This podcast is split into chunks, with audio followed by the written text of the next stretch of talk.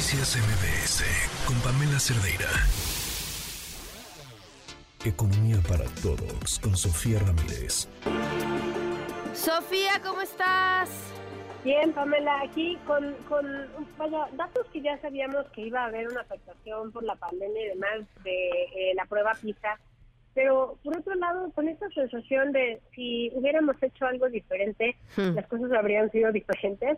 Y fíjate que yo empezar con, voy a, a- a literal citar dos hilos de Twitter, bueno, de X, uno de Máximo Ernesto Jaramillo, que es un investigador de la UDG en Guadalajara, que se ha dedicado a las desigualdades. Y me encanta porque, entre otras cosas, hace comparativos de México con el mundo y siempre es muy justo, pero también muy crítico. Y creo que le está dando el clavo cuando lo que está empezando a decirnos es, no olvidemos que este gobierno decidió que México no participaría en la edición 2020 de PISA.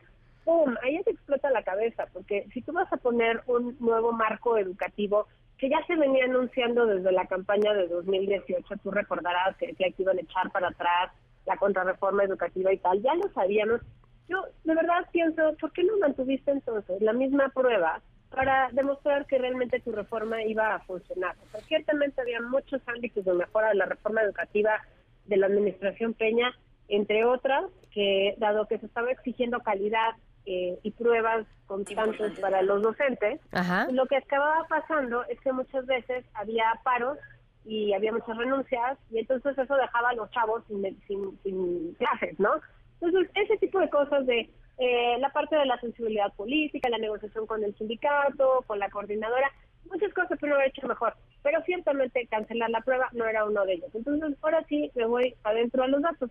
Eh, la prueba de 2022 pues, se publicó ayer en la noche, hoy en la madrugada, dependiendo de dónde estuviéramos en el uso horario, pero pues entre otras cosas lo que nos dicen es los resultados de la prueba de este del 2022 muestran claramente que hay un efecto por el cierre de escuelas y la educación a distancia a nivel mundial. Entonces ya eso tendrá una proporción. México no es el único que le fue mal. Ahora, México sí le fue peor que a otros países en algunos rubros.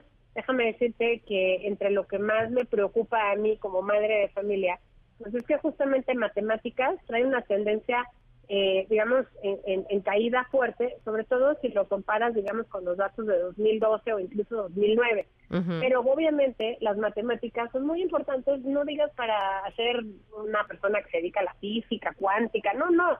Para las personas que se dedican a profesiones o incluso a trabajos, oficios, que tiene que ver con medir, pues no sé, la distancia. No, el para la vida área. diaria, para contestar preguntas de la vida.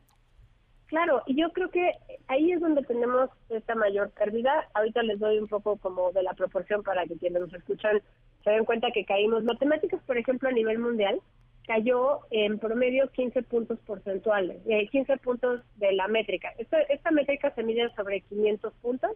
Eh, entonces, para que se den una idea, hay una diferencia bastante importante entre México y el promedio de la OCDE, digamos, de los países que se midieron, en prácticamente cualquier rubro. Matemáticas, lectura y ciencia, que son, digamos, como los tres grandes pilares de esta prueba que se hace a estudiantes de 15 años en México en el momento en el que se hace la prueba. Si tú tienes 16, ya no entras a la prueba. Si tú tuviste 15 hace dos años, ya no entras en la siguiente prueba. Entonces, eso garantiza que hay, pues digamos que cierta calidad en la continuidad y también te hace comparativamente eh, eficaz, ¿no? O sea, que puedas decir, estoy comparando peras con peras, manzanas con manzanas. Ujú. En el caso de la lectura, Pam, pareciera que la tendencia de mediano plazo, digamos, desde que inicia la serie en el 2000, pues podemos ver que hay, pues prácticamente se queda en estancado. O sea, sí hay una afectación, digamos, alcanza su punto máximo eh, la población mexicana de 15 años que hizo la prueba en 2009 y luego se queda como estancado hasta 2018 y en 2018 hay una ligera caída. Sin embargo, como hubo un, un importante incremento de 2003 a 2009 en lectura, todavía, digamos que al momento de hacer, eh, eh, digamos, promedios estadísticos, se queda que no hubo un gran cambio. En ciencias sí hubo cambio, cambio no tan drástico como en el caso de matemáticas, pero sí una afectación importante entre el 18 y el 22. Ahí es donde veo por qué, insisto, es tan importante no perder la periodicidad de este tipo de pruebas, porque ya sea que cambies al nuevo a la nueva escuela mexicana o esto es para atrás una reforma que a la administración actual no le parecía adecuada. Yo puedo entender muchas razones electorales y políticas que, que hacen este tipo de cosas, más allá de que yo esté de acuerdo. pero la parte que no entiendo es que dejes de medir. Entonces, bueno, les decía que les iba a dar un poco los datos de referencia. El promedio de los países perdió 15 puntos en matemáticas, 10 en lectura y 2 en ciencias. Bueno, México tuvo una mayor caída en ciencias de 9 puntos. Acuérdense que les dije que a nivel mundial, digamos, en, la muestra de los países que se hizo eh, la prueba, cayeron en 2 puntos. México cayó 4.5 veces más en ciencias no estábamos ya particularmente bien en ciencias y nos quedamos dos, dos planitos. Eso también es un problema, quiere decir que de origen, desde el 2000 que empieza la serie, pues ya no traíamos unos buenos niveles de ciencia. En el caso de mate, les digo matemáticas más o menos, perdimos el equivalente en el mundo y en México. Y en lectura, que es donde México pareciera que no perdió tantos puntos a primera vista, en la comparación 18-22, pues perdió la mitad de lo que perdió el promedio del mundo, es decir, México perdió 5 puntos y el mundo perdió eh, 10 puntos. Entonces, como puedes ver, no es algo que haya ocurrido únicamente en México. Lo que sí podemos ver es que, dependiendo un poco las comparaciones, las brechas entre los mejores estudiantes y los peores estudiantes dentro de cada país, en este caso de México, pues más o menos se mantuvieron. O sea, los que eran buenos tienen un buen porcentaje, que tiene puntaje más alto, y los que no son tan buenos, pues mal, mal puntaje, pero más o menos estable en el tiempo. ¿Qué sí pasó? Bueno, en el caso de, me parece que era matemáticas, me acabo de cerrar ahorita eh, la página, eh, la brecha se amplió.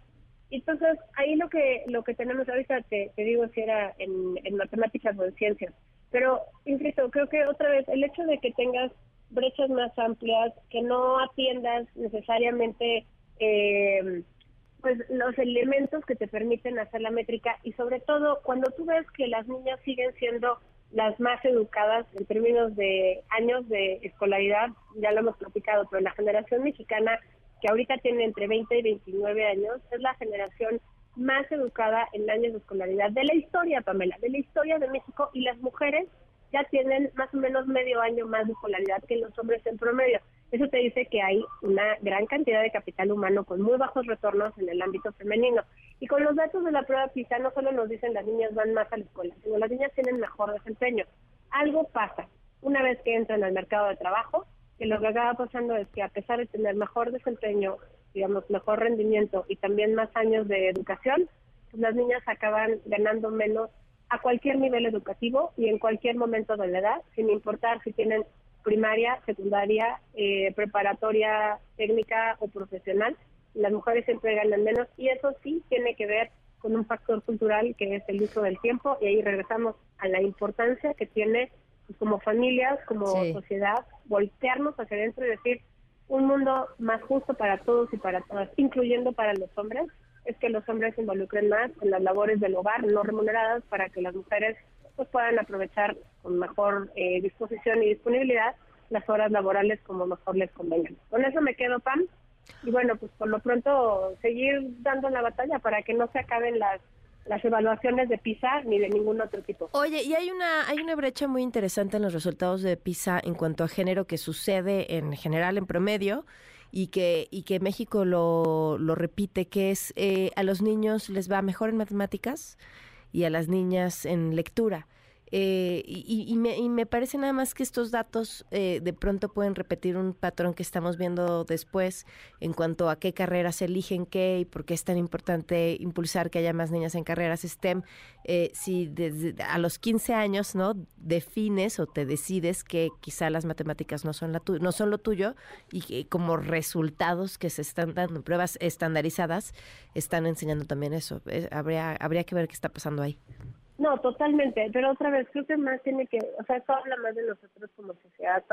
Eh, México, como vamos a es una organización muy joven y una organización de gente joven, donde somos eh, 12 personas, 10 de las cuales somos mujeres, y el talento joven que se acerca a México como vamos a buscar trabajo son mujeres. Es decir, no es que necesariamente no haya personas, mujeres, que quieran involucrarse en números, en economía, en ingeniería y demás creo que parte del sesgo tiene que ver qué, qué aprendes tú que es deseable para ti y cómo te ves más bonita. Y, y ahí... te ves más bonita. Híjole. Híjole. No, es que es muy, muy cañón. Yo creo que no te puedes ver más bonita que entendiendo tus números. Eso Bueno, me eh, queda lo, clarísimo. lo tomo como un piropo. y lo Por transmito al equipo, supuesto, por supuesto. bueno, Bueno, no pues, sé, yo, yo creo que quien sabe usar Excel es así como una habilidad súper atractiva y si entienden de fórmulas es una cosa ya brutal. Sofía, muchísimas gracias. Noticias MBS con Pamela Cerdeira.